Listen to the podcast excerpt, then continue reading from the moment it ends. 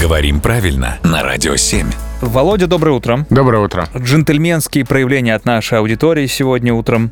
Один из слушателей интересуется судьбою женскую. Э, Вот в каком вопросе. Если, например, рассчитывать на себя самого, то в женском случае это будет на себя саму? Как-то странно звучит. Ну почему? На саму себя. Саму себя. Да, на саму себя рассчитываю.